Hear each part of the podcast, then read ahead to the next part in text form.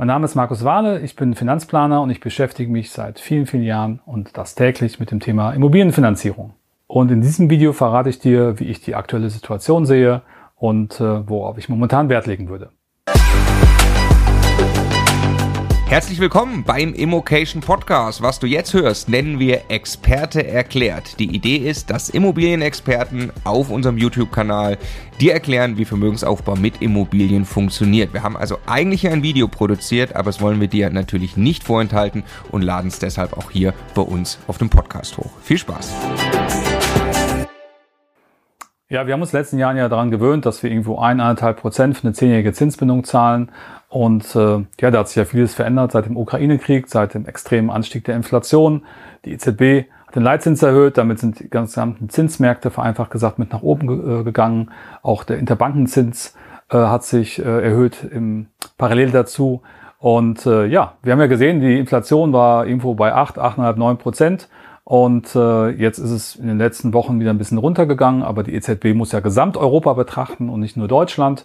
Und insofern kann man jetzt sagen, die Zinsmärkte haben sich irgendwo, äh, sind so am, am Deckel, nach im oberen Deckel angekommen und haben sich jetzt ein bisschen beruhigt. Jetzt werden auch nicht mehr so sagen wenigstens alle Experten keine großen Zinsschritte mehr nach oben kommen. Wir hoffen jetzt ja alle darauf, dass die Inflation weiter runtergeht und dass dann vielleicht auch der Zinsmarkt sich wieder ein bisschen anpasst. Aber momentan haben wir eine Situation, wo wir irgendwie für zehnjährige äh, Zinsbindung zwischen 3,9 und 4,5, 4,6 Prozent zahlen, je nach Bonität, je nach Risiko des Investments. Und ähm, ja, ich denke, da müssen wir uns nächsten Jahr dran gewöhnen, dass wir halt nicht mehr bei anderthalb Prozent liegen, sondern vielleicht wieder bei drei, dreieinhalb uns einpendeln. Und äh, das ist die momentane Situation. Und die EZB wird sicherlich dann auch den Leitzins wieder anpassen, wenn die Inflation runtergeht, weil es deren Job und sie sind dazu auch verpflichtet, das dann umzusetzen. Ja, die Banken haben ja schon relativ früh letztes Jahr die zehnjährigen ähm, Zinsbindungen hoch angesetzt. Das heißt, die haben schon alle, ähm, alle Risiken des Marktes, alle Fantasien schon mit eingepreist, obwohl sie ja sich noch günstiger refinanziert haben. Das heißt, die haben auch ein bisschen Puffer aufgebaut.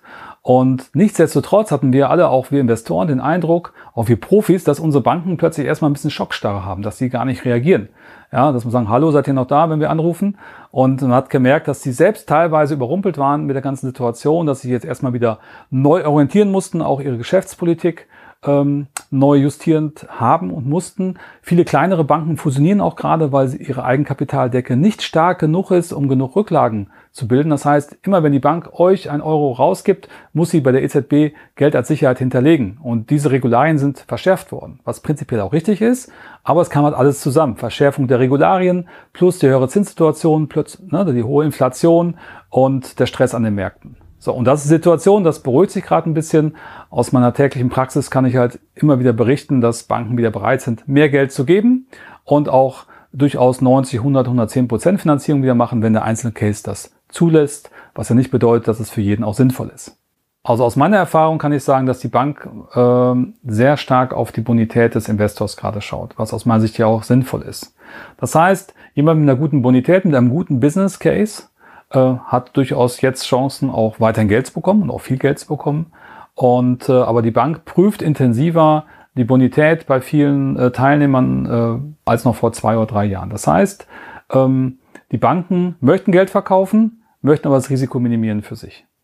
So, bevor wir zu den Zinsen kommen, ist natürlich immer die Frage, wie viel Geld muss der Bank denn monatlich zurückgeben, um das Darlehen auch zu reduzieren, als sogenannte Tilgung. Und äh, vor drei Jahren war es noch so, dass die Banken sagten, okay, anderthalb Prozent für zehn Jahre Zinsbindung und du gibst mir zwei oder drei Prozent Tilgung. Wenn die Bank jetzt einen Zins von ähm, vier Prozent verlangt für eine zehnjährige Zinsbindung und eine Tilgung von drei Prozent verlangen würden, hätten wir eine gesamte Belastung, also die sogenannte Annuität von sieben Prozent. Und das würde sich natürlich bei vielen Business Cases gar nicht mehr rechnen, wenn ich nur eine Rendite von fünf Prozent habe. Insofern sind viele Banken jetzt dazu übergegangen, ähm, Geld anzubieten mit der eben genannten äh, Zinshöhe, 4, 4, 4,2 Prozent und bieten zum Beispiel eine oder anderthalb Prozent äh, Tilgung nur an. Das heißt, dass die Gesamtannuität nicht viel größer wird als noch vor zwei Jahren. Und das ist natürlich ganz spannend mit der Bank zu verhandeln, wenn es in euren äh, Businessplan passt. Also wann wollt ihr die Immobilie zurückgezahlt haben? Und es ist natürlich ein bisschen abhängig von Bonität und vom Alter. So, jetzt habt ihr höhere Zinsen, ihr habt eine höhere Gesamtbelastung als noch vor zwei Jahren. Was ihr natürlich nicht machen solltet und dürft, ist, denselben Preis für eine Immobilie zu zahlen wie vor zwei Jahren. Das heißt, ihr könnt ja auch nicht eurem Mieter sagen, du musst jetzt fünf Euro mehr Miete zahlen, weil ich mehr Zinsen zahle. Also was ist der Hebel? Günstiger einzukaufen. Gibt es die Möglichkeiten am Markt? Ja, zuhauf. Ja, viele Immobilienbesitzer haben noch die alten Preise äh, im Internet und viele Leute wagen es nicht, ein unverschämtes Angebot abzugeben. Aber äh, auch die anderen Menschen haben ein Problem, äh, genau wie ihr, wenn ihr dieselben Preise zahlt wie vor drei Jahren, dass sie keine Finanzierung bekommen oder einfach eine höhere Belastung haben, jeden Monat 400, Euro, 400 500 Euro draufzahlen müssen auf ihre Finanzierung. Um das zu verhindern, müssen wir einfach äh, neue Preise verhandeln. Und was wir brauchen, sind motivierte Verkäufer. Zwar die Menschen, die jetzt verkaufen müssen oder verkaufen wollen, weil sie mit den Themen Zinsen, äh, Anschlussfinanzierung, energetisch sanieren nicht beschäftigen wollen, weil das Wissen auch nicht da ist oder auch die Lust daran nicht da ist.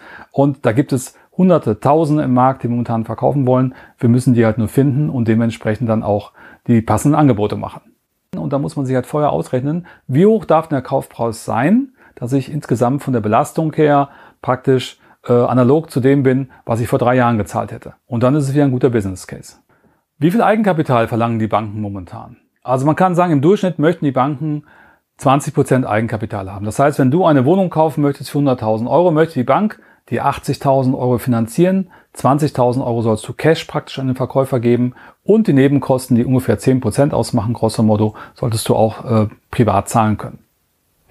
Es gibt Ausnahmen, es gibt ja auch sogenannte 90% oder 100% Finanzierung, das heißt bei einer sehr guten Bonität äh, des Kunden wäre die Bank auch bereit, dir 100% des Kaufpreises zu geben, damit du zum Beispiel nur 10% Nebenkosten zahlen musst. Das ist aber immer eine Einzelbetrachtung und äh, kann nicht generalisiert werden. Also je besser die Bonität, je höher die Rendite des Objektes und je besser das Gesamtkonzept, desto höher ist die Chance, auch mehr Geld von der Bank zu bekommen. Ich werde fast täglich gefragt, äh, Markus, welche Laufzeit für die Zinsbindung empfiehlst du mir? Und es gibt immer von mir dieselbe Antwort, es kommt ganz darauf an. Momentan sind wir in einer Situation, ähm, wo eine dreijährige oder fünfjährige oder zehnjährige Zinsbindung prozentual nur ganz, ganz gering auseinander liegt.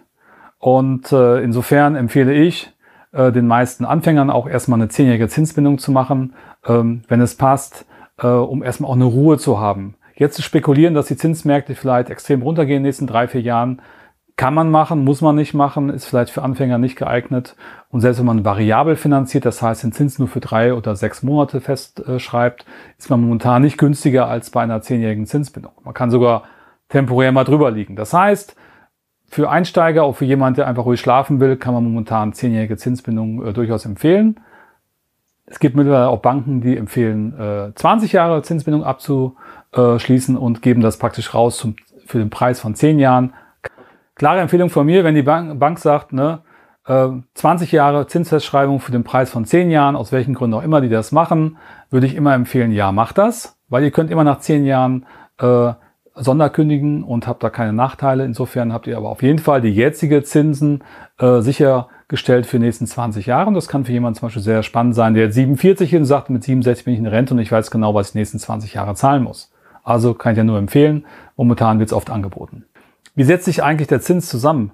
Also der Zins für eine zehnjährige Zinsbindung, wenn ihr bei der Bank das anfragt. Ganz grob kann man sagen, die Bank muss das Geld einkaufen irgendwo das heißt bei der EZB oder bei anderen Banken und zahlt den Einkaufspreis für das Geld. Die Bank hat eine Marge, also das Geld, was die Bank verdienen muss, um ihre ganzen Ausgaben etc. zu, zu decken.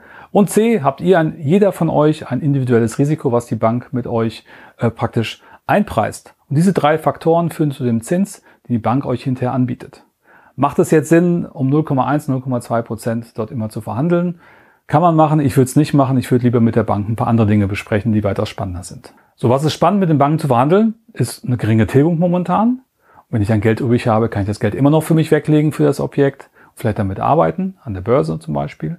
Oder aber mit der Bank zu verhandeln, dass ich mal ein oder zwei Jahre lang überhaupt keine Tilgung zahle, während ich zum Beispiel ein Objekt saniere, äh, neue Mieter akquiriere etc. Das heißt, dort habe ich dann Cashflow positiv, ein, zwei Jahre noch wieder Geld, was ich zur Seite legen kann. Das macht weitaus mehr Sinn und Spaß, weil der Zins ist ja im Endeffekt kann man machen, sportlich 0,1, 0,2 hoch und runter diskutieren mit der Bank. Macht das Spaß für den Banker definitiv nicht. Und nach Steuer, das Ganze gesehen, ist der Hebel nicht groß. Das, äh, die Energie oder dieses Engagement würde ich lieber in die Verhandlung des Kaufpreises legen. Wenn ihr da nämlich 20 Prozent günstiger einkauft, ist es weitaus spannender, als wenn ihr 0,1 Prozent äh, euren Zins nach unten verhandelt und den Banker damit noch verärgert.